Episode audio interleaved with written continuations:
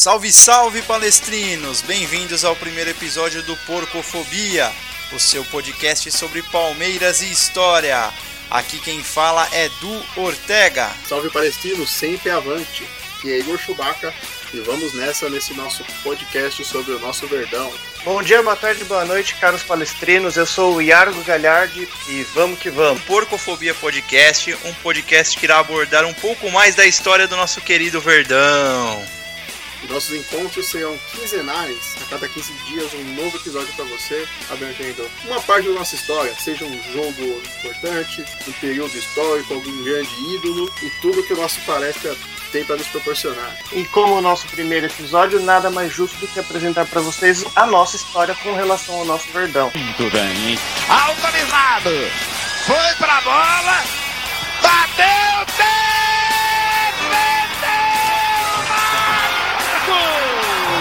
Palmeiras é campeão, mas é o último. Não raro, né? Goleiro contra goleiro. Se o próximo fizer, o Palmeiras é campeão. Se o próximo fizer, o Palmeiras é campeão. Palmeiras, campeão! Gol de goleiro! Gol de Fernando Praz! Gol do Palmeiras! Gol do título! Eita, a chance do gol!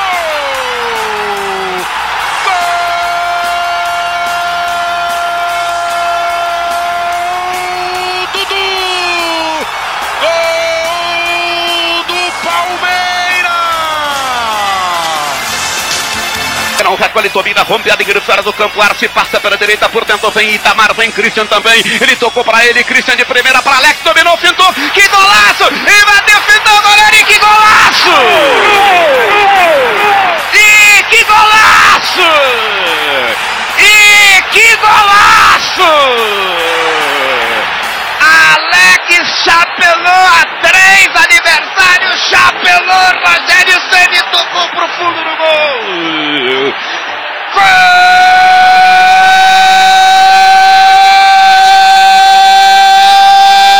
Gol do Palmeiras!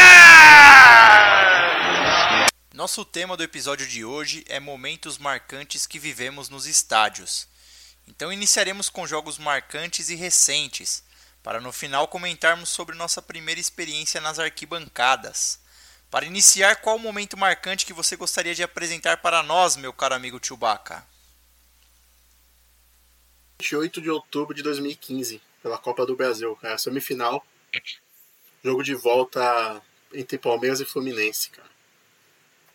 Esse jogo, pa- o palestra estava cheio, né? O nosso Allianz Parque. Tinha ali por volta de 38 e 39 mil pessoas. O, da, o Daronco bombado como juiz. E a gente entrou com a seguinte escalação. Entramos com Pés no gol, Lucas, Jackson, grande Jackson, Vitor Hugo e Zé Roberto na esquerda, Amaral e Matheus Salles no meio, Robinho, que deu lugar a Rafael Marques, Dudu, Gabriel Jesus, que deu lugar a Lione, e Barrios, que deu lugar para o Cristaldo. O técnico é o grande Marcelo Oliveira, que depois sumiu, né? Depois dessa campanha pelo Palmeiras, foi mal até re- mandado embora e não conseguiu acertar outra bom trabalho, né? Cara, e, e é incrível, ah, reparando na escalação, quanto o Barrios ele, ele jogou até um tempo considerável no Verdão, participou ali do título da Copa do Brasil, mas ele é completamente esquecível pela torcida, né? O, o, o que acontece com isso, né? Não, Eu acho que- não consigo entender. Eu, eu simpatizava muito com ele, viu? Eu acho que faltou oportunidade para ele na equipe mesmo. Eu também acho, eu acho que faltou sequência. Assim, ele, ele tem bons jogos, até jogos importantes. Nesse jogo ele jogou bem. O primeiro jogo contra o Fluminense ele foi bem. E a- na final ele foi bem também. Ele, no primeiro, eu lembro que na final contra o Santos, aquele jogo de volta, logo no comecinho ele deixa o Gabriel Jesus na cara do gol, que o Gabriel Jesus chuta em cima do goleiro. Ele fez o pivô do primeiro gol do Palmeiras. Ele não é um mau jogador mesmo. Eu, eu não, não sei se vocês lembram, mas antes dele ir pra Europa, quando ele jogava no Chile, se eu não me engano, o Palmeiras já tentou trazer ele, né? E aí ele foi lá pro Borussia. E um fato muito o curioso é fez um- Então, é que no Borussia o Lewandowski era banco dele por, uma, é- por um tempo. Então, Ele tem uma média de gols monstra no Borussia, cara. É coisa tipo de um gol a cada dois jogos, um negócio assim. É uma boa É, média o- que ele tem pelo Borussia. Ele jogou muito bem. que não, que não é difícil, né? Se você for pegar aí nos últimos anos, todo centroavante do Borussia faz gol absurdamente, né? Aubameyang, é, Lewandowski, Barrios, agora o, o Haaland. O, Leva, o Lewandowski ser banco do cara é a famosa as voltas que a, que a Terra plana dá, né, cara? pois é, é Inexplicável futebol clube, né? Porque... Pois é. e, hoje, e onde está Barrios hoje? Onde está Barrios hoje? Vocês sabem? Cara, ele disputou a Libertadores. Quem levou? Time aí? Eu acho que Colo-Colo. Se eu não me engano, é Colo-Colo. Acho que é, cara. Eu não tô lembrado também, mas eu acho que eu vi ele na última Libertadores. Em algum desses times aí do, essa América do Sul aí. Do Grêmio, acho que foi da Ásia na época, né? Em relação a esse, a esse jogo, Chewbacca, o, o que eu. Eu também estava no estádio, não tá no, na minha lista aqui de hoje. Mas o que me marcou muito nesse jogo, eu lembro que, para mim, foi a maior atuação de um goleiro de algum jogo que eu vi no estádio.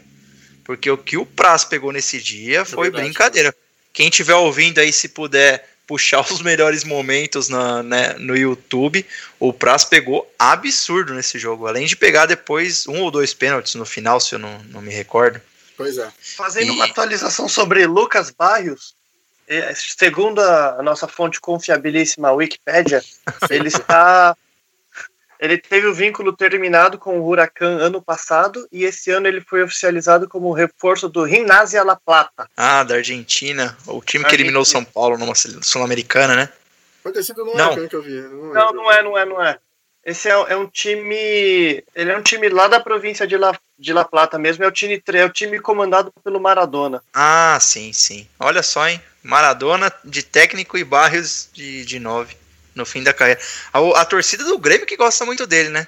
Pois é. Tem um vínculo afetivo muito grande com ele. É, ele jogou bem alguns... no Grêmio. Eu acho que se o Palmeiras tivesse dado mais um ano aí, com mais uma sequência, ele poderia jogar bem no Palmeiras também.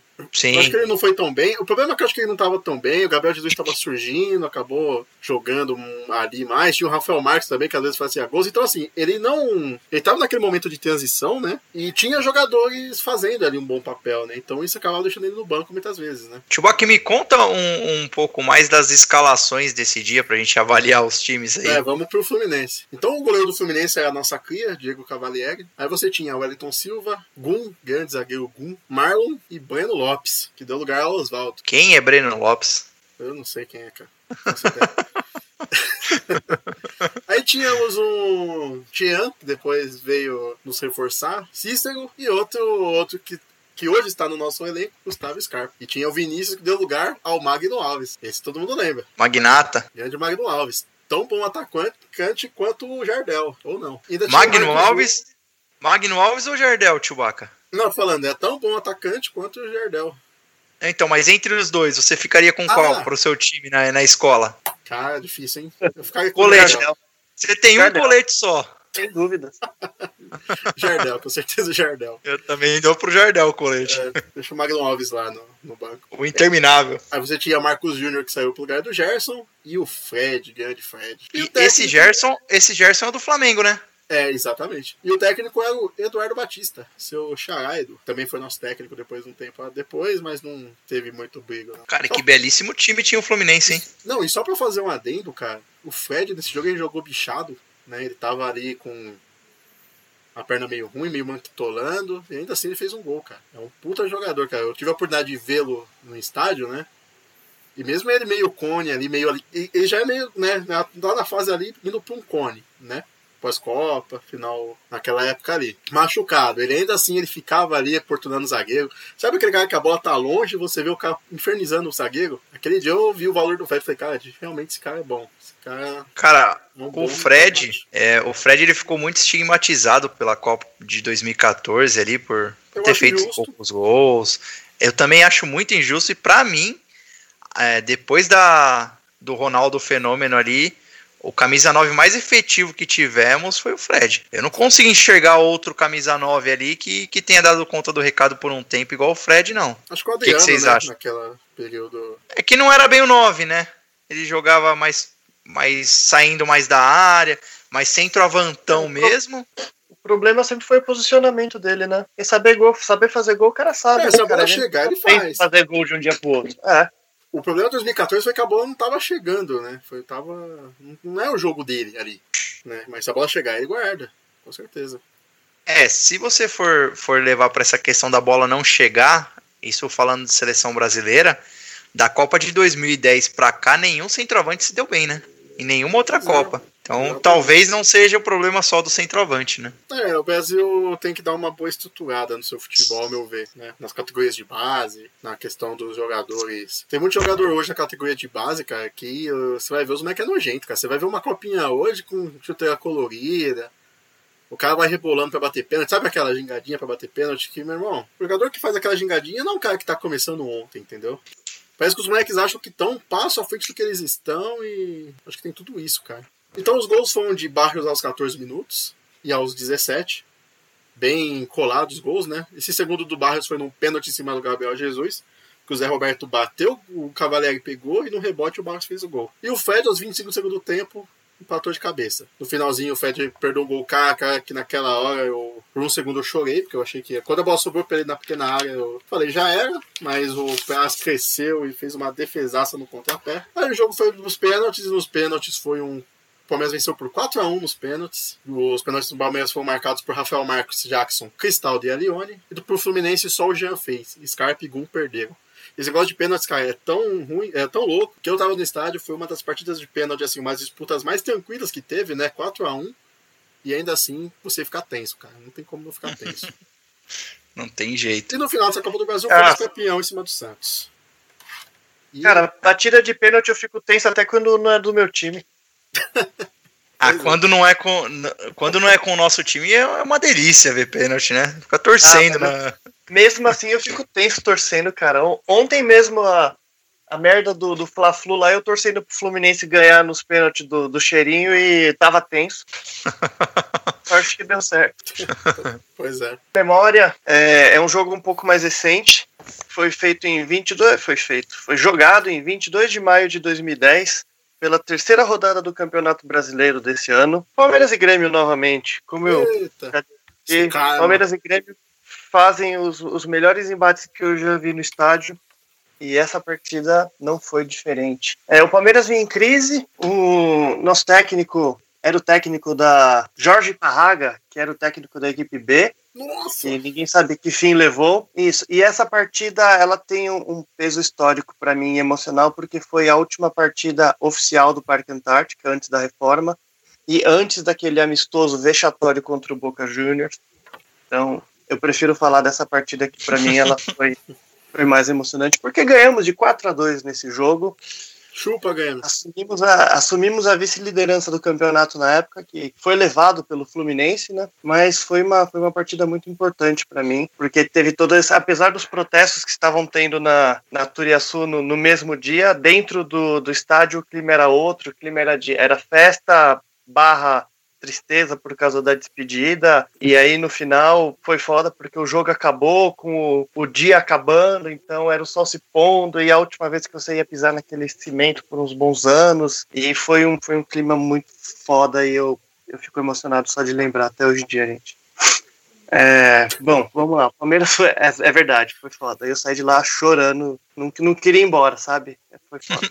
É, o Palmeiras foi escalado com Marcos, Vitor, Danilo, Léo e Armeiro, Edinho, Márcio Araújo, Kiri Bengala, Marcos Assunção, Cleiton Xavier, Vini Show e Everton. Nossa senhora. Porque com exceção do ataque, é um time até que bom, né? Um time legal. Não, olha essa defesa, a... Chewbacca. Ah, ah, cara, o Vini Show no ataque não dá, mano. É, cara, Vinícius e Everton foi triste. Qual que é a defesa? Desculpa, volta pra mim, só os dois do miolo. Danilo e Léo. Pô, o Léo é bom, o Léo foi pro Cruzeiro depois jogou bem, o Danilo é bom também. E o... Que isso, Edu? O Maurício Ramos entrou Corneteu, no segundo... que é você, seu...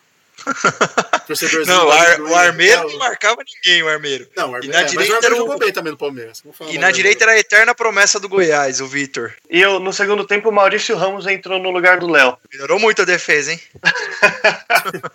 o, o Grêmio veio a campo com Vitor no gol, Joilson, Oséia, Rodrigo, Bruno Colasso, Fábio Rockenbach, Adilson, Hugo, Douglas, Leandro e Jonas. E o técnico era o Silas Pereira. Cara, que time ruim esse do Grêmio, pelo amor de Deus. Não, mas do meio pra frente era qualidade, hein? É aquele time ruim e encardido, né? Ao mesmo tempo. Você tem Hugo, Hugo e Douglas no ataque, no, o Douglas no meio. É eu não lembro se é o Barriga de Cadela, é? Eu acho que não, eu creio que seja ele. Se for, é uma boa qualidade nesse meio campo aí. Se for o Hugo e o Douglas e Leandro e Jonas, o Jonas foi um belo Ah. centroavante. 2010 já? Já Era- era ele? Bom. Era o Douglas, sim. Era o Douglas? É, É. o Douglas, sim. Início de carreira. Ou meio de carreira, sei lá. Ou fim de carreira. Já Acho era fim, um. já. É, já tinha passado pelo Corinthians, acho que já tava indo pro fim, vamos dizer. Não, É. em 2010 não. Ele terminou a carreira ano passado, né? Era 2010, pô. Ele foi pro Corinthians 2010, depois. Não, mas ele terminou mais naquela, né, mano? Jogando em bom nível assim. Depois ele ficou lá, mas ficava no banco que jogava, sei lá. É. Cara, eu, Quem eu tava- acho- eu sempre Quem tava mais que- no fim era o Hugo e o, e o Leandro, né? O Hugo e o Leandro. Ah, não, não. O Leandro era o que veio pra cá depois, né? O Leandro Calopsita, não é? Ou era o Leandro Guerreiro, que era de São Paulo?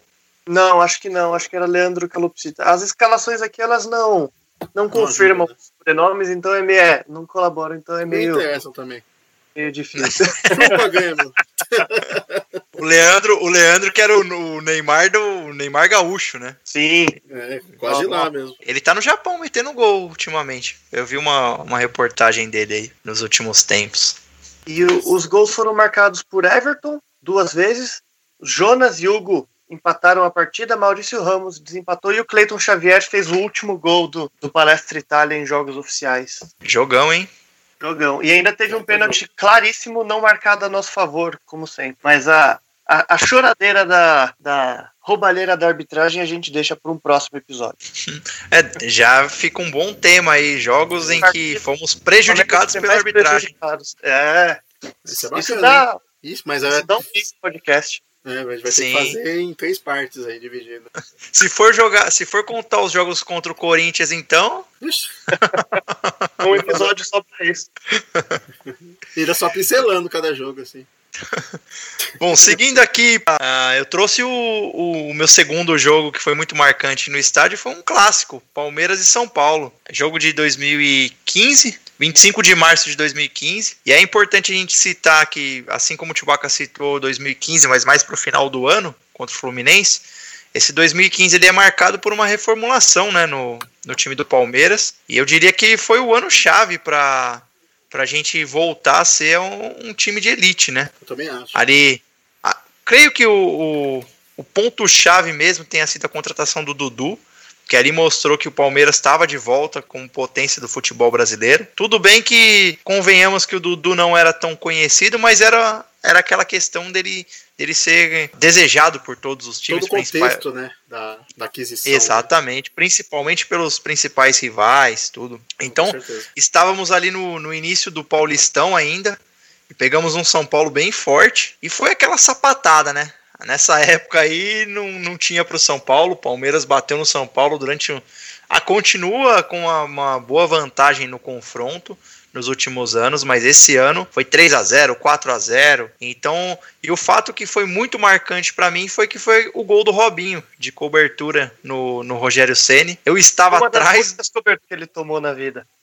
sim, uma delas, né? Talvez a mais bonita, Que- eu diria, viu? Não, não, até a do Alex. É, que o Alex ele Ale- deu um chapéu, não foi, meio- sei lá, mas pode ser, pode ser. É, se considerar uma cobertura, dá pra comparar. Pra mim, foi o gol mais bonito que eu vi em estádio. Provavelmente não verei outro gol tão bonito. Eu estava no atrás do gol, no superior, lá em cima.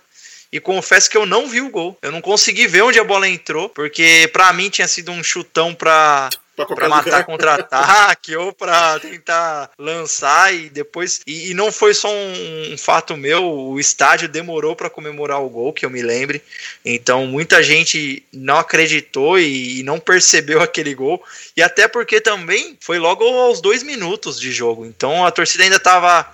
é, cantando hino e, e empurrando o time e, e num lance despretensioso, né? Que o Rogério foi sair jogando, o, o Robinho foi muito feliz, pegou ali de primeira e mandou de cobertura um golaço. Rogério Então, esse Cusão, reserva do Marcão. Era bem isso. E o Palmeiras tem um E- outro gol antológico de cobertura, que foi aquele do Diego Souza no Atlético Mineiro, né? Que ele pega ali do meio campo também de um jeito de Então, primeira, esse- a bola sobe um, horror e cai dentro do gol certinho, cara. É, esse gol, ele não é muito lembrado, porque esse jogo não valeu praticamente nada, né? Exatamente. Era a É, última rodada Mas é um gol raro também de se ver. sim, era a última rodada mesmo. É um gol raríssimo de poucas Pela pessoas. forma que foi, né? Ele não dominou e chutou, foi meio que uma balada.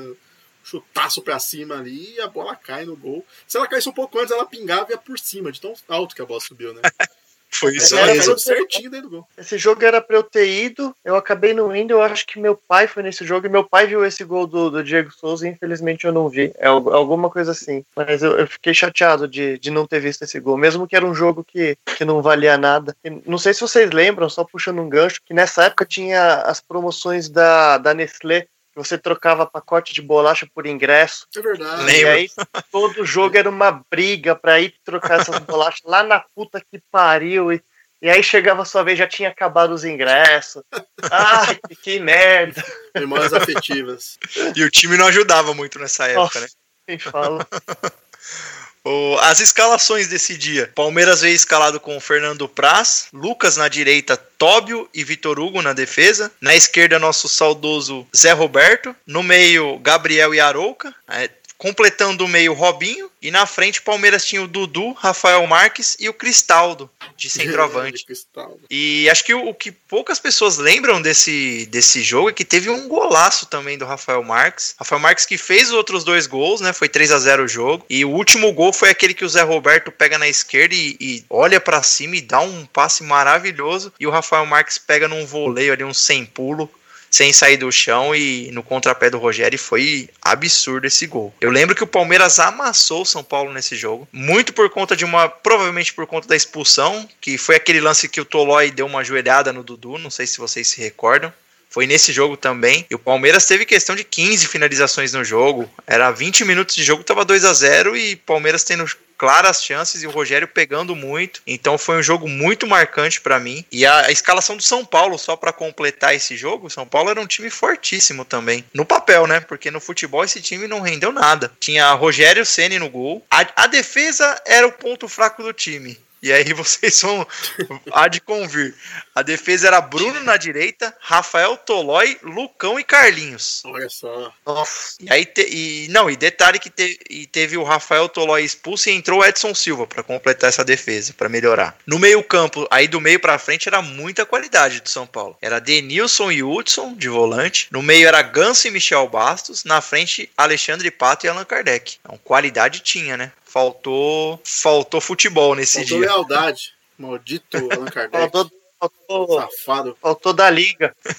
E esse ano de, de 2015 foi o ano que ganhamos a Copa do Brasil, lá em cima do Santos. E nesse campeonato chegamos na final, mas perdemos para o Santos também, que foi o ano de boas rivalidades contra o Santos. E aí um, um fato que, que eu penso assim, e algo que eu tenho há algum tempo, não sei se vocês concordam comigo, mas para mim o time mais ofensivo do Palmeiras nessa nova fase de 2015 para cá, após as contratações, as parcerias com a Crefisa, a- a- o investimento do Paulo Nobre. Para mim, o time mais ofensivo que o Palmeiras teve foi esse time do Paulista de 2015 do Oswaldo de Oliveira, que era um time que ganhava e ganhava bem, goleando e atacando os adversários. Não sei o que vocês pensam da. Cara, eu acho que se o Paulistão de 2020 tivesse rolado a continuidade, eu acho que talvez seria um time que, que disputaria com esse de 2015, porque o Lucha tava dando uma, uma liga boa para para a equipe, fazendo, fazendo bastante gol, indo para frente, jogando relativamente bonito. Então eu acho que vamos ver quando voltar o Paulistão aí no fim do mês, talvez esse time possa se equiparar com esse de 2015. Eu também torço por isso. Eu lembro que depois o Marcelo de Oliveira assumiu, foi bem, mas depois deu uma caída né, no futebol do Palmeiras. Ele começou bem e depois começou a ir mal. Chegamos até a achar que, na, que foi bem entre a semifinal e a final ali, que o Santos pediu para adiar a final. E foi uma época que a gente chegou a achar que será que vai dar essa final? Com esse futebolzinho, né? Entre aspas, o Palmeiras está jogando. O Palmeiras chegou na final da Copa do Brasil, conseguiu vencer aí. Obrigado, Nilson. Um beijo no seu coração. E é isso aí. Agora, e é uma, um duelo inédito. Inédito não, raro, né? Goleiro contra goleiro. Se o próximo fizer, o Palmeiras é campeão. Se o próximo fizer, o Palmeiras é campeão. Palmeiras, campeão! Gol de goleiro! Gol de Fernando Praz! Gol do Palmeiras! Gol do título!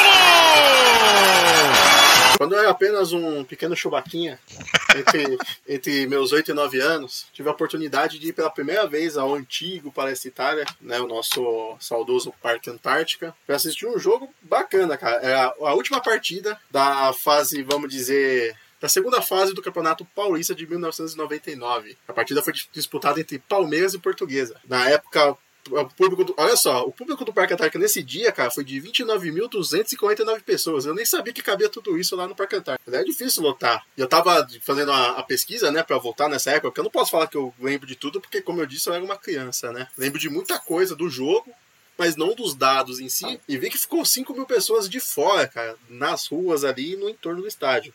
Por que isso? Por que dessa importância? Nessa fase do Paulista, o Palmeiras estava em terceiro lugar, passaria os dois primeiros do grupo. Em segundo lugar estava a Portuguesa, que era adversária do Palmeiras e jogava por um empate. Saudosa tava... Lusa. É, pois é. A Lusa, ela tinha 30 pontos e o Palmeiras vinha com 29. Então a Lusa jogando pelo empate, o Palmeiras precisando vencer. Foi, esse foi um ano muito bom pro Palmeiras, né? Ó, quando o Palmeiras jogou esse jogo, o Palmeiras já era finalista da Libertadores, já estava classificado para a final. É semifinalista da Copa do Brasil e nesse jogo ele foi para a semifinal também do Paulistão. Primeiro de cada grupo, né? E, esse, esse campeonato foi aquele da, da briga no final, Chewbacca? Exatamente. Pois é, foi algum... Da briga do Edilson lá. Alguns dias após a final da Libertadores. Exatamente. O Palmeiras foi para a semifinal depois do jogo contra o Santos. Ele, os dois jogos foram 2 a 1 um, um para cada lado, né? O Santos venceu o primeiro por 2 a 1 um, o Palmeiras venceu o segundo jogo por 2 a 1 Como o Palmeiras tinha mais pontuação do que o Santos nessa fase, o Palmeiras jogava pelo empate. Então o Palmeiras passou. O Corinthians goleou São Paulo por 4 a 0 na semifinal e no segundo empatou em 1 a 1 Foi pra final e a final a gente já sabe. Não vou vir com história triste para vocês, tá certo? Vamos falar desse Chewbacca. jogo maravilhoso. Oi. E me fala um pouco da sua memória afetiva desse jogo. Qual foi a importância desse jogo para você? Por então, ser o primeiro cara, jogo que você é... viu no estádio, né? Como eu disse, eu era uma criança, né? Então, obviamente, você imagina o quanto eu fiquei impressionado com aquela grandeza, com tudo, né? A gritaria, o... é uma coisa que marca mesmo, né? Por mais que eu era muito criança, ainda tenho memória disso, né? Esse jogo foi eu, meu pai, meu padrinho e dois primos. Um chamado Bruno, que é, na época era palmeirense, depois trocou de time e virou Santista. Não me perguntem. E o outro chamado Diego, que é desde aquela época até hoje é corintiano, mas é de boa gente. E, enfim, fomos nós cinco lá pro jogo. Eu lembro até hoje, cara, que o meu pai e meu padrinho foram lá cedo pra comprar ingresso, né? Depois voltaram, pegou a gente e a gente foi pro jogo. O jogo foi à tarde, num domingo, dia 30 de maio, e casa cheia. Se não tivesse feito isso, tivesse ido para comprar na hora, provavelmente teria que comprar de cambista ou não teria achado ingresso. Convenhamos partida... Ficar... Opa, fala aí, Arno. É, não, eu só ia comentar que graças às modernidades de hoje em dia, a gente não precisa mais enfrentar fila para comprar ingresso, né? Pois é. Essa gente... puta de uma mão na roda, Porque puta é, só que fila eu já peguei. Aí é eu triste, tenho é uma, um, pequeno, um, um, pequeno comentário em cima disso. Hoje nós temos uma facilidade significativa no, na compra dos ingressos, mas uma boa de uma exclusão social também, né, com isso. Que se você pegar uh, um torcedor comum, um torcedor que, que, que não possui uma renda tão elevada, ele não consegue ter um sócio torcedor, o que acaba excluindo ele do estádio que hoje exclui ele até da rua do, do palestra, né? Aí é verdade. Eu, tem esse paralelo também. E por mais que ainda venda, né? É aberto a venda em, no, né, na antiga bilheteria, o ingresso hoje é muito caro, né? Então, de qualquer forma, exclui. E quando é um jogo mais importante como esse, é, geralmente nem passa dessa venda do Avante aí, né? É, durante essa pré-venda já acaba. E quem de fato não tem essa né, não tem esse dinheiro, acaba ficando de fora, né, infelizmente. Não tem nem pra onde fugir, nem pra onde chorar, né? É, é são os prós e contras, né? Que vem com, o, com essa modernidade. A modernidade, arena, com o futebol de arena. O futebol como, como espetáculo, não como um esporte. E nem sempre é esse espetáculo, né? A gente ainda continua com. Inclusive, se você. Eu vou citar a escalação pra, pra vocês, você vai ver que o espetáculo tava nessa época, cara. Hoje em dia, o espetáculo não sei se tá entendendo tanto, não. Vamos lá, os craques. Mas, enfim. Bom, o técnico, o técnico, desculpa, o juiz foi Paulo César de Oliveira, né? O famoso Paulo César de Oliveira. Palmeiras veio a campo com Marcos no gol, Rogério, Roque Júnior, Aguinaldo e Júnior fazendo a. Aguinaldo, esse eu não lembrava. Passei raiva com o Aguinaldo. É, pois é. Pra você ter uma ideia, nesse jogo ele foi substituído pelo Euler. Olha só que coisa. Filho do vento! Filho do vento. O Euler entrou no segundo tempo. Aí ele recuou o Galeano, que veio com o César Sampaio fazendo a volância. no meiozinho e na frente veio Paulo Nunes, Oséias e o Alex ali meio recuado da frente, mas não tão no meio. No lugar Saudade. Nunes- É, grande Alex. No lugar do Paulo Nunes ainda entrou o Pedrinho e tivemos a entrada do lendário Evair no lugar do Oséias no segundo tempo. Chewbacca, mas se eu, se eu não me engano, esse Pedrinho não é aquele Pedrinho, né? Ou é? Não, acho que não é. Aquele Pedrinho surgiu no Vasco um pouco depois, O depois Reizinho. jogou no Palmeiras. Isso, Rei o Reizinho. ele mesmo. Mas se eu não me engano, não era ele, não. Agora eu só não me recordo quem é esse Pedrinho. Depois a gente dá uma pesquisadinha aqui, dá uma olhada. O técnico era Big Phil, Felipão. Felipão. E a Ofensivo, veio- Felipão. É, é que ele precisava ganhar o jogo, não esqueça disso. A Lusa tava passando, jogava pelo empate, o Palmeiras tinha que atropelar. Sim. Agora a Lusa veio com Márcio no gol, aí veio Márcio Goiano, Emerson, que deu lugar pro Ailton, César e Augusto, fechando ali atrás. No meio veio Pintado, Simão, Carlinhos, que deu lugar para o Alexandre, e Edu, que deu lugar para o Evandro. Na frente, Ricardo Lopes e Hernani. O técnico desse time, chutem quem era. Vocês nunca vão acertar. Velho Lobo Zagallo. Ia lançar um candinho aí. Ele treinou a, a luz é. umas Não, 10 a- vezes. agora, olha que coisa. Pra gente ter uma ideia do prestígio da portuguesa na época. O Zagallo tinha ido pra Copa de 98, fez uma boa Copa, né? Caiu na final, apesar dos 3 a 0 Foi até a final da Copa. Um ano depois, o Tec. Imagina quantos clubes que gostariam de ter o Zagallo como técnico. Né? Não, não é a fim de carreira. né? É porque ele né, não estendeu muito a carreira. Mas foi logo depois pós-Copa, né? E um detalhe que eu tava pensando, hoje, um pouco antes da gente entrar no ar, cara. Olha só, ne- nesse jogo, eu, eu não sei quantos jogos isso deve ter acontecido no Brasil. Acho que muito pouco. Temos dois técnicos campeões de Copa do Mundo, cara. O Felipão na época não era ainda, né? Mas dois que venceram a Copa do Mundo. Zagallo em 70, Felipão mais recente, né? 2002. Não sei É, quando isso deve ter acontecido. Deve ter tido algum Parreira e Felipão. Talvez. Outros confrontos Felipão e Zagalo também. Bolsa. Aos 14 minutos, Hernani abriu para a Lusa. César Sampaio, aos 20, empatou para o Palmeiras. Galeano, 3 minutos depois, virou o jogo. Ao 18 do segundo tempo, Hernani empatou para a Lusa novamente com outro gol de pênalti. Aos 28, Paulo Nunes botou o Palmeiras novamente à frente após o cruzamento de Euler, que aos 34 arrancou e colocou o Palmeiras com 4 a 2 mais tranquilo no jogo, que ainda teve o gol de Hernani aos 48 minutos, também de pênalti. Fechando em Jogo 4 a 3 três gols de pênalti da portuguesa. E jogo de reviravoltas, hein? Pois é, muitas reviravoltas. No fim, o Palmeiras acabou vencendo, que é o que precisava. Passou para a fase seguinte né, do Campeonato Paulista, onde venceria aí o Santos e depois cairia na final, infelizmente. Bela memória afetiva. E o seu, Iago? Qual sua primeira memória nos estádios? Cara, minha primeira memória, eu tô nessas horas é que você se sente uma pessoa já já rodada, né, na vida. Minha primeira memória foi em 18 de abril de 1995, um Palmeiras e Grêmio. Eu, eu no alto dos meus sete anos de idade, depois de muito chorar pro meu pai, ele decidiu me levar no estádio. Meu pai que ia muito em estádio na época de jovem dele e depois de mais velho, quando virou um pai de família, ele decidiu largar dessa, dessa vida de estádios, então ele demorou até que um pouco para me levar. Mas foi, era um Palmeiras e Grêmio pela Copa do Brasil, oitavas de final, no final do Palestra Itália. Um jogo com 12.478 pessoas pagantes, um público relativamente baixo por um jogo tão importante, porque a primeira partida tinha sido 1 a 1 pro 1 a 1 pro Grêmio, não, né? 1 a 1 no Olímpico. Então, o Palmeiras precisava ir para cima para passar pra passar de fase. E o resultado do jogo eu já chego lá para vocês. Antes vou repassar a escalação do nosso time na época. O Palmeiras foi a campo com Veloso, Flávio Conceição, Antônio Carlos e Kleber. Roberto Carlos, Amaral, Mancuso, Paulo Isidoro, Valber, Rivaldo, Maurílio e o técnico era o Valdir Espinosa. Então, qual era a fase do Palmeiras na época, né? Tinha rolado o desmanche depois do time campeão de 93, 94 e o Palmeiras estava até que se reestruturando. Tinha Momento de perdido transição, né? era um- aque- aquele famoso momento de transição. Tinha perdido algumas peças importantes, mas ainda conseguiu manter Rivaldo, o Antônio Carlos, o Roberto Carlos, então era um time até que bem competitivo para a época. O, o Grêmio veio escalado com Darnley, Arce, Luciano, Adilson, Roger, Dinho, Carlos Goiano, Arilson, Carlos Miguel, o nosso querido amado Paulo Nunes e Jardel.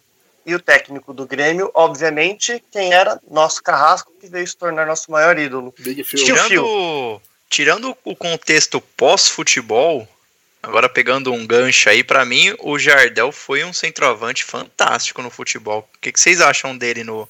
Não só no Grêmio, né? Mas em todo lugar que ele jogou, ele meteu muito gol.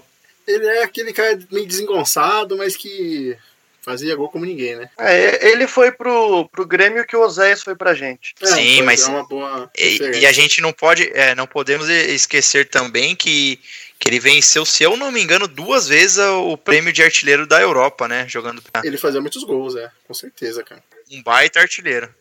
Sabia se colocar como ninguém, se colocava bem na área.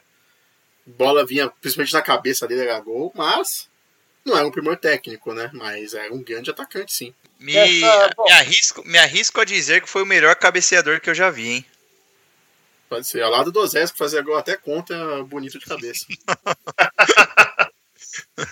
É, o Jardel tinha uma presença diária fantástica. É, bom, voltando, voltando à partida, como eu era uma, apenas uma pequena criança, eu não tenho muitas recordações. Eu lembro, óbvio, de ter ido com meu pai, meu tio e meus dois, meus dois primos e o padrasto de um dos meus primos. Era uma, uma noite não muito em abril, então não estava nem frio nem calor, era o pouco que eu lembro. Uma outra memória que eu tenho é de que foi a primeira vez na vida que, que meu pai me deixou falar palavrão. Então eu falei palavrão pra caralho naquele dia, falei até palavrão que eu não conhecia, sem contexto nenhum, só para poder falar. Aprendeu alguns em loco, né? E lembro dele falando: não conta isso pra tua mãe. É, bom, e já, já com relação à partida, o, o Palmeiras precisava ganhar, porque tinha empatado lá, apesar do, do gol fora de casa ser um critério de desempate, é- era jogar para o 0 a 0 era arriscado, e mesmo assim não deu muito, a gente não deu muita sorte. O Grêmio abriu o placar logo aos 7 minutos do primeiro tempo com o Goiano, e aos 24, Paulo Nunes ampliou para o Grêmio. E para complicar, ainda a gente teve o Mancuso expulso depois de uma entrada violenta que ele deu num jogador do nosso adversário. Mancoso, E não aí, acredito. É, pois que novidade, né?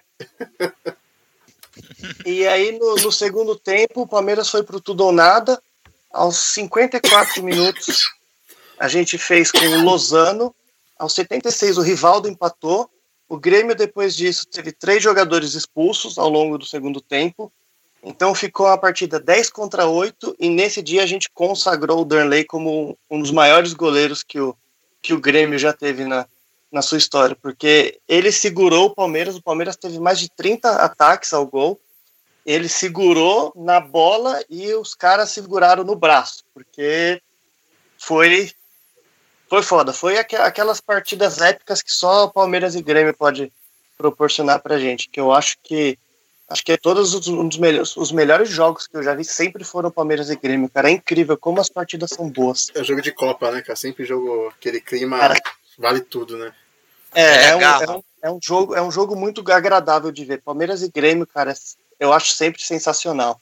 Tem aquela, aquela rivalidade sadia. Não é, não é, não é um jogo que todo mundo vai para brigar, mas o pessoal dá, dá o sangue pela em campo. E aí no fim, então, a gente acabou sendo eliminado, né? Já que o critério de gols fora eliminou a gente. E o Grêmio chegou a ser vice-campeão nesse campeonato de 95, que quem acabou levando foi a galera lá da Marginal Sem Número. Pois é. Enquanto tiver no nome do banco, é sem número. Exato. Depois que pagar é seu, é igual carro, né? Interessante esse relato e, e, e é, é bem curioso, né? A nossa memória afetiva para muitas coisas ela é esquecida, mas para momentos marcantes ela, ela fica muito forte na, na nossa cabeça, né?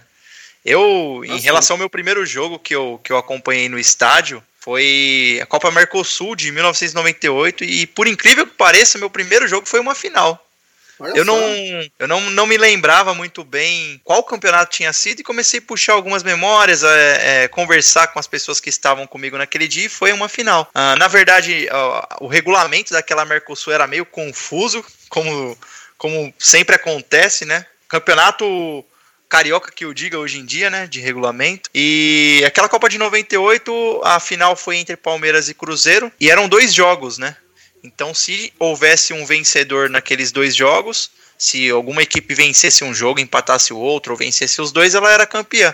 Mas se tivesse a igualdade no placar, abriria um terceiro jogo para decidir aquele título. Então foi isso que aconteceu aquele ano de 98. O Palmeiras e o Cruzeiro tinham uma rivalidade gigantesca naquele ano. Ah, se encontraram depois na, na Copa do Brasil também. Tiveram alguns confrontos é, bem interessantes entre as duas equipes. E naquele dia que eu, que eu fui no Palestra Itália, foi meu primeiro, meu primeiro jogo no estádio, muito marcante.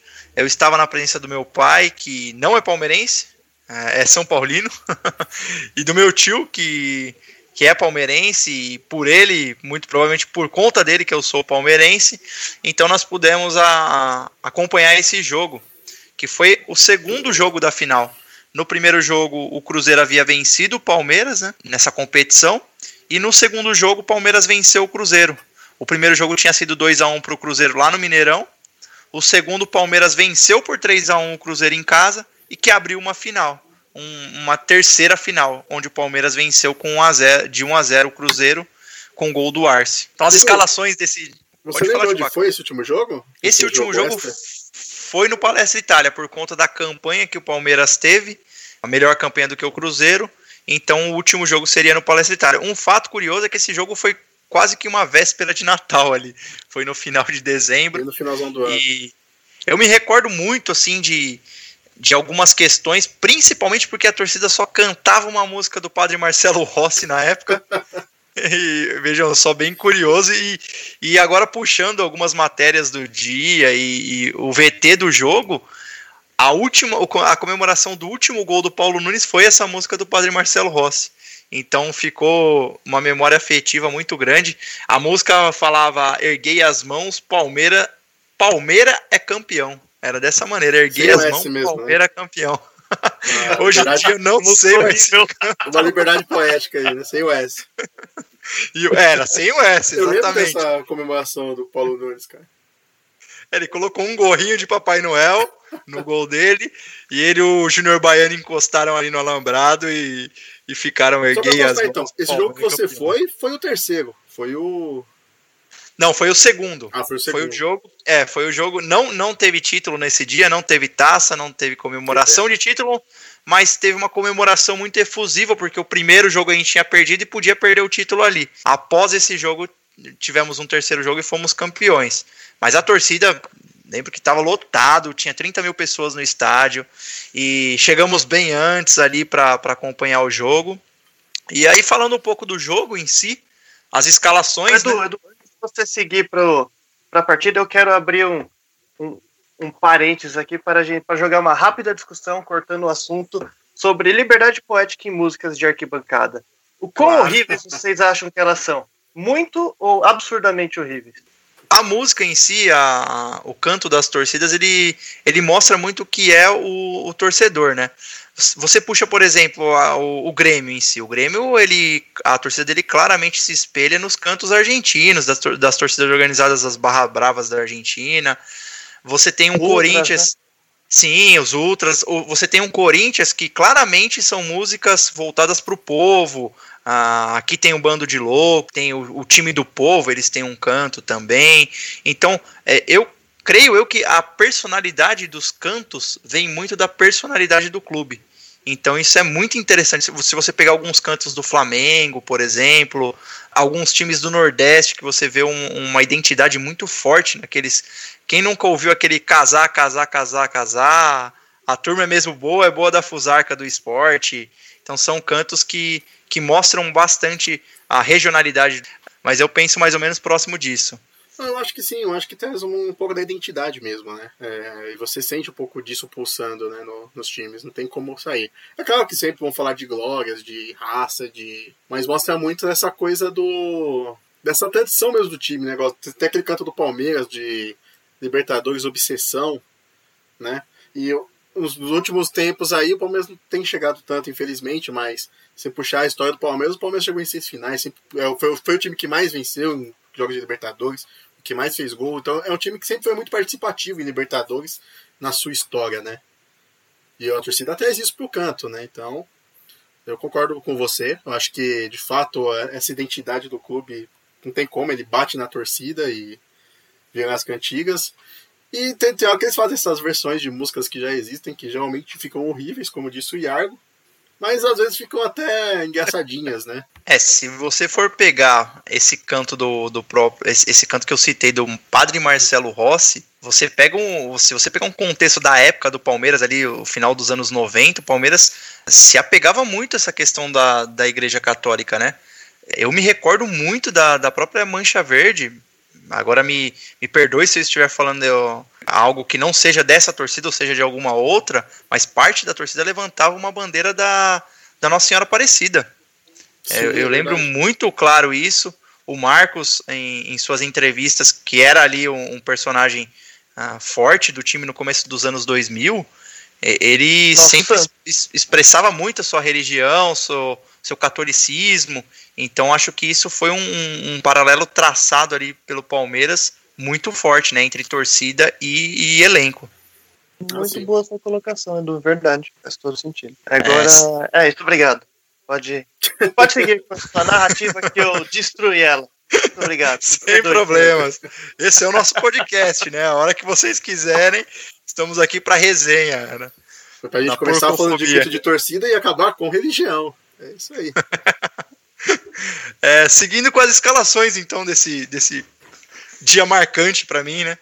Eu lembro, ah, uma, uma, um fato muito interessante desse jogo. Eu lembro que antes do jogo, muito se falava na torcida pelo Dida.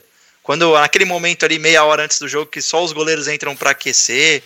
Então ele já, já estava ali figurando nas convocações da seleção brasileira.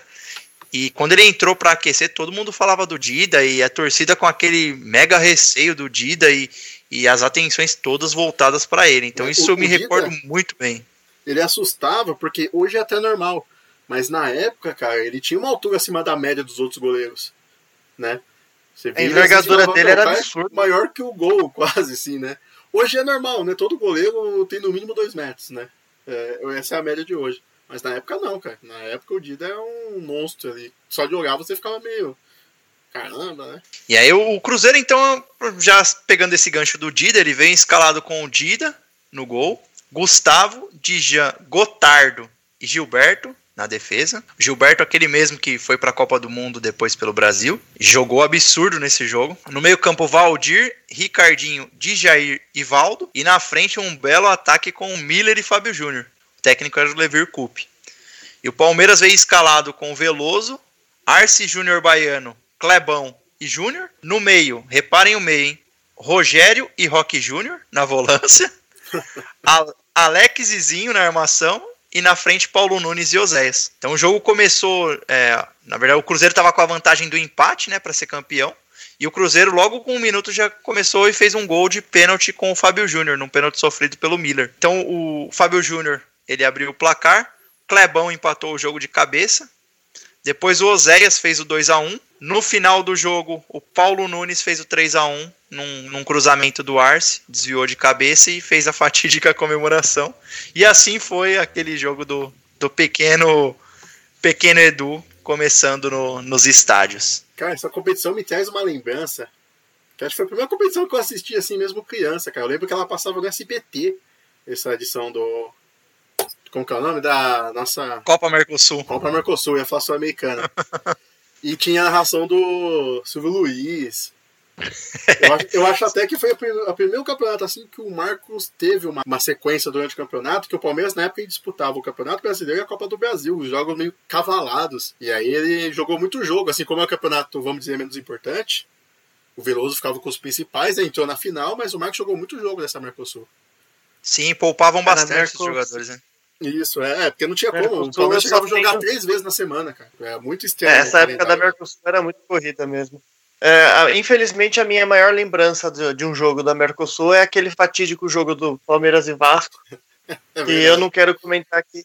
Foi, foi o primeiro jogo em que eu chorei, literalmente, que nem uma, uma criança de, de tristeza e decepção. É, e pra é, a, a Mercosul ela teve três edições. O Palmeiras chegou na final das três. Ele ganhou do Cruzeiro na primeira, Perdeu pro Flamengo, acho que na segunda e na terceira perdeu pro Vasco nesse jogo que você lembrou. Também, puxando um gancho, também foi, chorei muito nesse dia.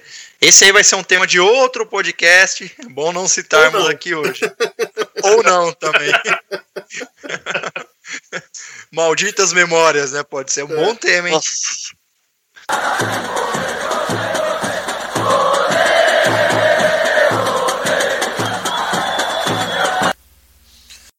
Voltando aqui com o nosso podcast, agora vamos para o momento VAR, onde iremos revisar as principais notícias das últimas horas do nosso querido Palmeiras. Algumas notícias breves para debatermos e atualizarmos o torcedor palmeirense aí.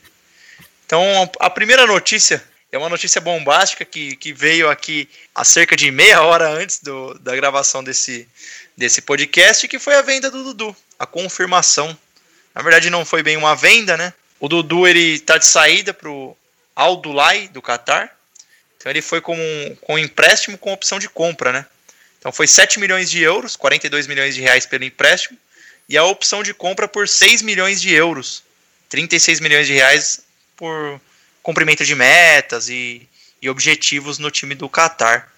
Então, queria saber de vocês o que vocês acham dessa, dessa venda. Foi no momento certo e o que vai ser do nosso time daqui para frente sem a nossa maior estrela nos últimos anos aí? Bom, eu acho que é uma perda inestimável, porque além do Dudu ser um puta jogador, ele tem uma identificação com a torcida, uma identificação enorme com o clube. É, cinco anos e meio nessa época de, de, futebol moderno que a gente tem, onde os jogadores não têm identificação, não se doam para as equipes tanto, é, eu acho que é uma perda técnica irreparável. É, eu entendo que ele está passando por alguns problemas pessoais, que talvez ele tenha decidido sair do país nesse momento para baixar a poeira. Então, eu desejo toda a sorte do mundo para ele. A gente nunca vai esquecer tudo que ele fez por nós. E quem sabe um dia ele volta para encerrar a carreira, porque eu sei que a torcida sempre vai receber ele de portas abertas.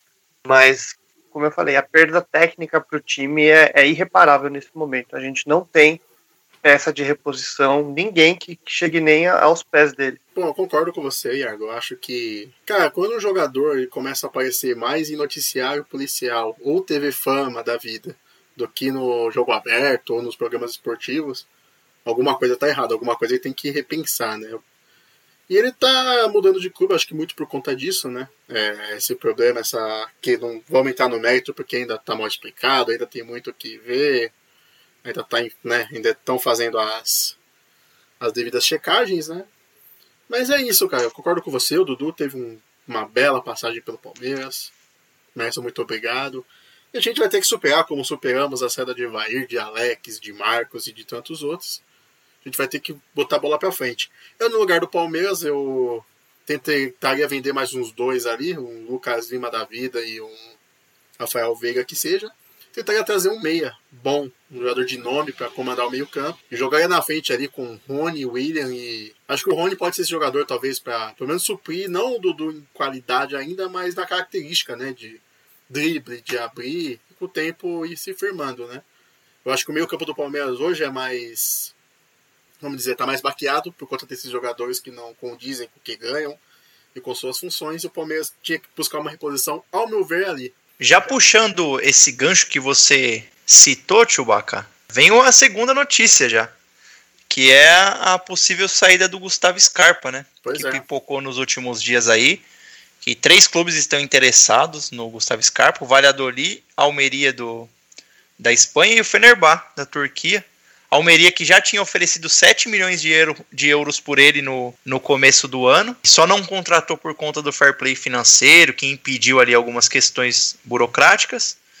E agora parece que, que voltaram firme nessa para tentar essa contratação. Então, creio eu que esse momento tenha está sendo um momento de reformulação um pouco em algumas peças do, do nosso elenco. O Palmeiras de, de alguns tempos, já de, de um ano aí, um ano e meio, já não é mais aquele bicho papão das contratações de trazer vários nomes e principalmente nomes que os rivais estavam interessados para não, não reforçar o elenco rival e agora está fazendo uma, umas contratações mais pontuais, né? e se essa perda do Dudu vai ser respondida à altura, né, pela diretoria. Que eu achei os valores dessa negociação do Dudu um pouco abaixo. Eu acho que se o Palmeiras forçasse um pouquinho mais a barra, dava para faturar um pouco mais. A questão do Dudu é um pouco particular porque tem essa questão dele pessoal que com certeza influenciou muito e eu digo que, que influenciou porque o Luxemburgo estava dando entrevistas na quarentena informando que o, o Dudu ia ser o camisa 10 dele ali, clássico, do meio campo, que, que distribuía a jogada e o, e o time ia jogar em função dele.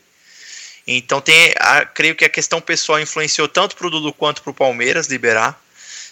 Ah, não podemos ah, deixar de, de dizer também que ele não é uma unanimidade dentro da torcida. Isso me corrijam se eu estiver errado, mas por diversos momentos ele foi questionado, criticado. Nos últimos anos vem disparadamente sendo o melhor jogador do Palmeiras, tecnicamente e decisivo. E é um jogador que já está se aproximando dos 30 anos, né? Então não sei se talvez ele o Palmeiras conseguiria um valor um pouco maior nessa. nessa mas que ficou estranho um ídolo ser. Uh, ser ir, ir para outro time é, de uma maneira sendo por empréstimo ficou. É que eu acho eu... que esse empréstimo, cara, foi meio uma jogada deles para pagar ele duas vezes. Porque não faz sentido eles pagarem metade do valor de compra no empréstimo e depois de um ano devolver. Eu acho que isso não vai acontecer. Depois de um ano eles vão pagar lá o, a outra metade, vamos dizer, do valor total e vão ficar com o jogador, entendeu? Eu vi dessa forma, pelo menos. Mesmo Sim. que o Dudu não vá bem ou alguma coisa, será que eles devolveriam depois de um ano, depois de investir 7 milhões de euros? Eu acho muito difícil. É. Às vezes ele pode, se machucar, ele pode se machucar, se bem que o Dudu é um, isso é uma coisa que a gente não pode criticar. Ele nunca se machucou, cara. Cinco Exatamente. anos e meio de equipe, cara apanhava que nem um condenado e resistiu bravamente. E o que você falou sobre ele ser contestado, ele sempre foi contestado, né? Principalmente pela, pela questão de não bater pênalti, dele demorar para engrenar nos campeonatos. A gente sabe que o Dudu normalmente funcionava melhor no, no, segundo semestre. O primeiro semestre dele sempre foi mais fraco. Em alguns clássicos ele deu aquela sumida, mas eu acho que nada disso apaga o. Eu acho que não tem nada que marque assim, né? Vamos dizer assim, não é aquele jogador, ah, é bom, mas some em clássico. Tem clássicos que ele sumiu, mas teve clássicos que ele decidiu, né? Ele decidiu sim, sim. a final da Copa do Brasil mesmo e também sumiu em outros jogos importantes. Então ele não foi um cara que marcou muito negativamente, né? Ele tinha não, ele fato, sai... esses baixos, mas tinha seus altos também, né? Ele sai pela porta da frente, cara. Espero que um dia ele volte ainda pra encerrar a carreira. V vamos brincar aqui então para finalizar essa, essa notícia do momento previsão de cada um aí, tentar prever quem que o Palmeiras traria para suprir a falta do Dudu. Quem que vocês apostariam aí? Se vocês fossem o, o Paulo Nobre com, com dinheiro para investir no, em um jogador aí agora, quem vocês trariam? A tia Leila hoje, isso? Vai aplicar o, o dinheiro dela em um jogador agora. Quem vocês trariam no momento? Cara, como eu disse, tá? Eu acho que o problema maior do Palmeiras é o meio-campo. Eu acho que tinha que vender ali mais uns dois no meio-campo. E o Gustavo Scarpa é o terceiro que eu venderia. Mas se for ok, o Lucas Lima para ontem vender. Trazer o meio-campo, tentar fechar a frente ali com, né, com o Rony, com o William e o, e o Luiz Adriano na frente ali, com o Zé Rafael ali meio que no banco. Cara, eu investiria forte, eu ia atrás do Oscar, que eu acho que tá lá na China. Talvez possa querer uma maior visibilidade. Deve estar tá ganhando bem lá, mas dependendo da proposta, com dinheiro no bolso, tudo. Tem que ser um jogador de nome, não adianta trazer outro meia-boca, entendeu? Tá perdendo o Dudu, tem que trazer um cara do mesmo cacife, ao meu, ao meu ver. É, eu li boatos de Casares, mas eu não sei se ele é um nome que me agrada, não. É. Eu não sei, eu, eu, iria, eu iria atrás do, do, do Arrascaeta, cara. Eu acho que ele tá jogando muita bola, apesar dele ser canelinha de vidro, né? Eu acho que Sim. tinha que arrancar o Arrascaeta do Flamengo. Casares é um jogador problemático, né, cara? Um jogador que tem muitos problemas extra-campo. É, Arrascaeta achou difícil, mas é um bom nome. Tendo dinheiro, ah, poderia fazer uma investida. Eu apostaria num, num homem de lado, principalmente para suprir aquela ponta ali do, do Dudu que não é algo que hoje nós hum, falta no nosso elenco, né? Nós temos bons jogadores de lado, mas e apostar no nome que sempre cogita-se que seria um pelo menos em marketing aí venderíamos muito, que seria o Hulk. Então trazer ele ah, de vez para cá. Trazer o Valdívia de volta. não, não, não. Talvez para mim fazer uma partida, encerrar a carreira, mas eu traria o Hulk Ou, ou uma outra possibilidade ia buscar o William do Chelsea. Não sei como está a situação dele no momento. Bom, se ele já pensa em voltar para o futebol brasileiro, mas jogaria com o pé nas costas aqui no Brasileirão, o, o William.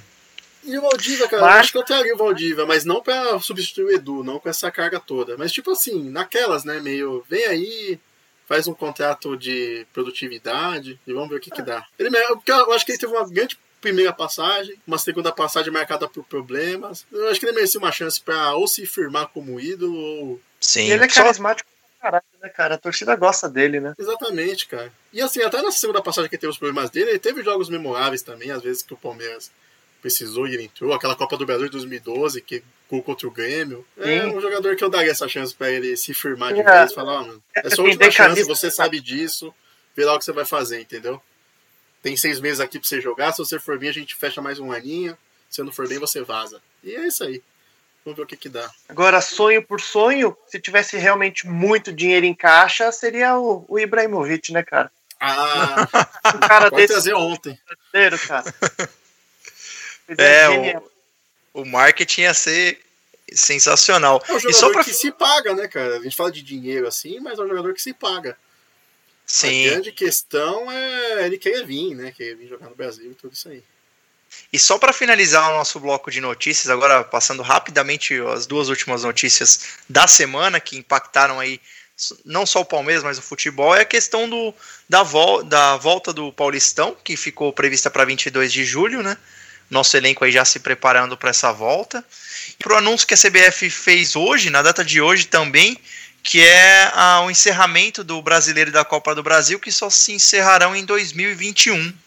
Então, queria que vocês comentassem um pouco sobre isso, do quanto isso pode influenciar no, no campeonato, até porque geralmente ali no fim do ano é o período onde encerram-se os contratos de alguns clubes menores, onde as renovações se encerram também eh, nos clubes, até nos clubes grandes. Ah, não sei como vai ficar essa situação, se vai ficar ali um, um gap, um espaço grande no meio eh, de perda de jogadores. E o que vocês acham dessas, dessas últimas notícias? Bom, eu acho meio complicado. Assim, eu acho que esse problema todos os clubes vão ter, né? E aí vão ter que eles vão ter que se fazer um mini contrato depois de mais alguns meses para recompor isso daí. Acho que a FIFA também devia intervir em alguma forma no calendário aí, pelo menos, principalmente essa parte, né, de transações, para que não tentar minimizar o máximo possível isso daí. Acho que não tem solução que é boa em todos os aspectos, entendeu? Sempre vai, vai ficar algum lado descoberto. Infelizmente, cara, eu acho que não tem como ser muito diferente disso, não. No Campeonato Paulista hoje já tem time aí sem elenco, né, praticamente. O próprio Santo André que vinha liderando, o contrato de todo mundo acabou, né? É aquele contrato só para depois do Paulistão, que ia- venceu em maio, junho ali. E agora eles têm que correr atrás dos jogadores, meio sem dinheiro, meio sem nada. Ver se os caras. Os caras estão parados também, os caras vão topar voltar, acredito eu, né? Mas tem que fazer todo esse corre de novo, cara. Muito danoso, principalmente para os times pequenos, né? É, o Campeonato Paulista é um campeonato que, bom, a importância dele está diminuindo a cada ano. Eu acho que a Federação Paulista podia muito bem encerrar o campeonato sem um campeão esse ano e foda-se, ano que vem segue o jogo e faz um campeonato novo. Mas, né, TV envolve muitas coisas além de, de só o futebol. Agora, com relação ao Brasileirão terminando só o ano que vem, eu acho que aí já abre uma discussão para quem defende isso, que é a- o nosso calendário de futebol ser igualado ao campeonato europeu, com, com os campeonatos começando no meio do ano. Eu acho que a CBF tem a, a brecha aí para jogar, fomentar a discussão com os clubes e tal. Eu não sei se eu sou favorável ou não, para falar a verdade, eu nunca parei muito para pensar nessa, nessa discussão. Mas eu acho que vai ser uma discussão que com certeza vai ser colocada aí nos próximos meses. Cara, a grande questão é que uma hora alguém vai ter que abrir mão, porque vai acavalar tudo, né? Porque imagina só, o brasileiro acaba ano que vem ainda vai fazer Paulistão para outro brasileiro. O ideal seria então terminar esse Paulistão, fazer o brasileiro e não fazer o Paulistão do ano que vem, sei lá. Pra o, quando for recomeçar o brasileiro, reajustar o calendário, se for o caso. Ou então a gente vai ficar sempre com esse buraco aí, né? Com essa diferença de calendário que se deu por causa disso, né? É, eu vi que vai ter rodada do Brasileirão desse ano, dia 30 de dezembro, dia 23 de dezembro, então férias para esse ano provavelmente não vai ter. Uma nem saída é essa. mais também. né? Sim, uma saída é essa que o Iargo, que o Iargo falou. Estica mais o brasileiro, joga para maio e termina a temporada junto com a da Europa e já ah, enquadra o calendário.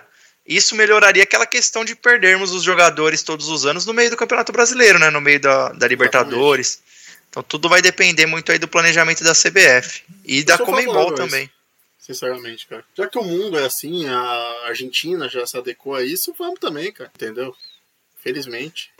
É meio bosta, né? Você se, se submeter ao calendário da Europa só porque os times de lá têm, têm mais dinheiro e conseguem levar nossos jogadores a hora que eles querem, né? Quando funciona a janela deles lá. Isso é, isso é um pouco triste, porque a gente é o país do futebol e a gente não consegue competir com os caras, né? Exatamente. É isso, meus amigos. Então, finalizamos assim o, o nosso primeiro episódio do Porcofobia Podcast. Mas ainda não acabou, não. Agora um momento rápido, que é um momento que- do nosso podcast chamado Momento Acréscimos, onde cada um vai se despedir, passar suas redes sociais e dar aquela, aquela pincelada cultural voltada a esporte, futebol ou qualquer outro tema que vocês sentirem à vontade. Então, é o momento de se despedir aí, de pedir ajuda dos seus seguidores para acompanhar nosso podcast e também dar sua dica cultural. Então, encerrando aí com o meu amigo Igor Chewbacca, por favor. Então é isso aí, galera. Muito obrigado aí por terem ouvido até aqui. Muito obrigado mesmo. Sigam nas redes sociais. Meu Instagram é Chewy underline Domingues. E sigam nas redes do Procofobia também. Facebook, Instagram e Twitter. Beleza? Muito obrigado e até a próxima. Sua dica cultural também, Igor. Se você tiver uma, uma série, al- algum. É, a gente tá nesse momento aí de quarentena ainda, né? Por mais que tá voltando, é bom a gente ir com calma, né? Ter responsabilidade aí, porque o vírus ainda tá rolando. E é isso aí, cara. Dark tá aí pra vocês queimarem a cabeça, assistirem e se divertirem na Netflix. Por enquanto é o que eu tenho pra vocês. Espero que na próxima a gente possa voltar com dicas de rolês, dicas de shows, alguma coisa do tipo. Até lá. Vamos na nossa Netflix, no nosso YouTube e escutem o nosso podcast. Obrigado, Igor. Agora nosso amigo Iago Ga- Gagliardi. Bom, pessoal, obrigado por aguentarem a gente falando essa primeira vez até aqui. A gente promete que estamos sempre em constante evolução. Deixem comentários, feedbacks, críticas, sugestões, elogios na- nas nossas redes sociais que o Chui já citou. É, Sigam-me no meu Instagram, é yargo.myself, e acompanhem. É isso. E a, a dica cultural da, da semana ou da quinzena é para o pessoal que gosta de um videogame, eu recomendo Last of Us Part 2, uma obra-prima em forma de, de jogo de videogame que nos foi presenteado aí com o lançamento em junho. Obrigado, Iargo. Então eu sou o Du Ortega. Sigam-me no Instagram, do underline Ortega, do com H no final. E foi um prazer né, comandar esse podcast com vocês, meus amigos. É só o começo de um grande projeto que pretendemos falar sobre história, a história do nosso clube, dos nossos ídolos, momentos marcantes e por aí vai. Então, logo nas redes sociais também o, o tema do próximo episódio já. E como dica cultural desse final de podcast, eu indico a final da Copa de 1958 no YouTube, que tem o jogo completo, coisa que eu fui descobrir nessa quarentena. Poder ver na íntegra o jogo, ver o Pelé, o Garrincha juntos ali, Vavá, Newton Santos, é uma obra-prima. Parte do jogo ele, ele tem a narração em português, outra parte já só a narração original do jogo. Então, Brasil e Suécia, Copa de 58 no YouTube.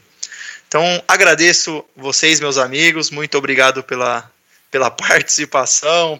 E até o próximo e avante palestra. Porco! Uh!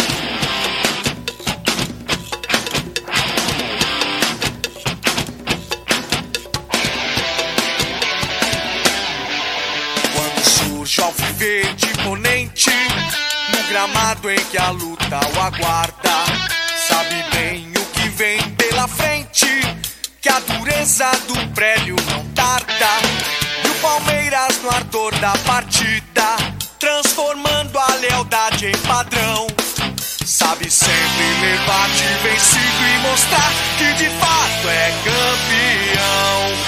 Defesa que ninguém passa.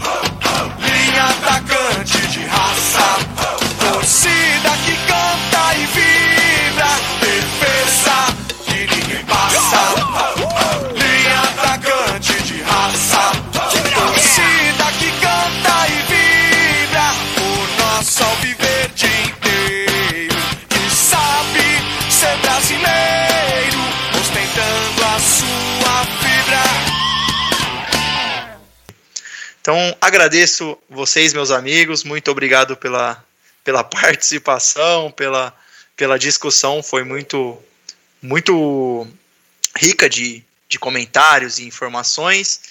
E até o próximo e avante palestra! Pode falar. Dali porco! Uh.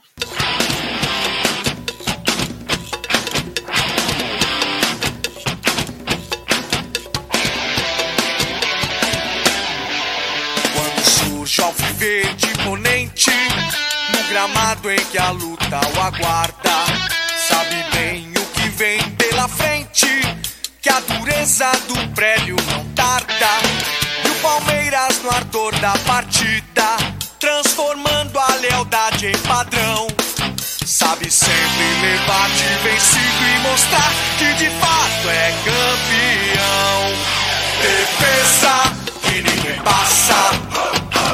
atacante de raça. Torcida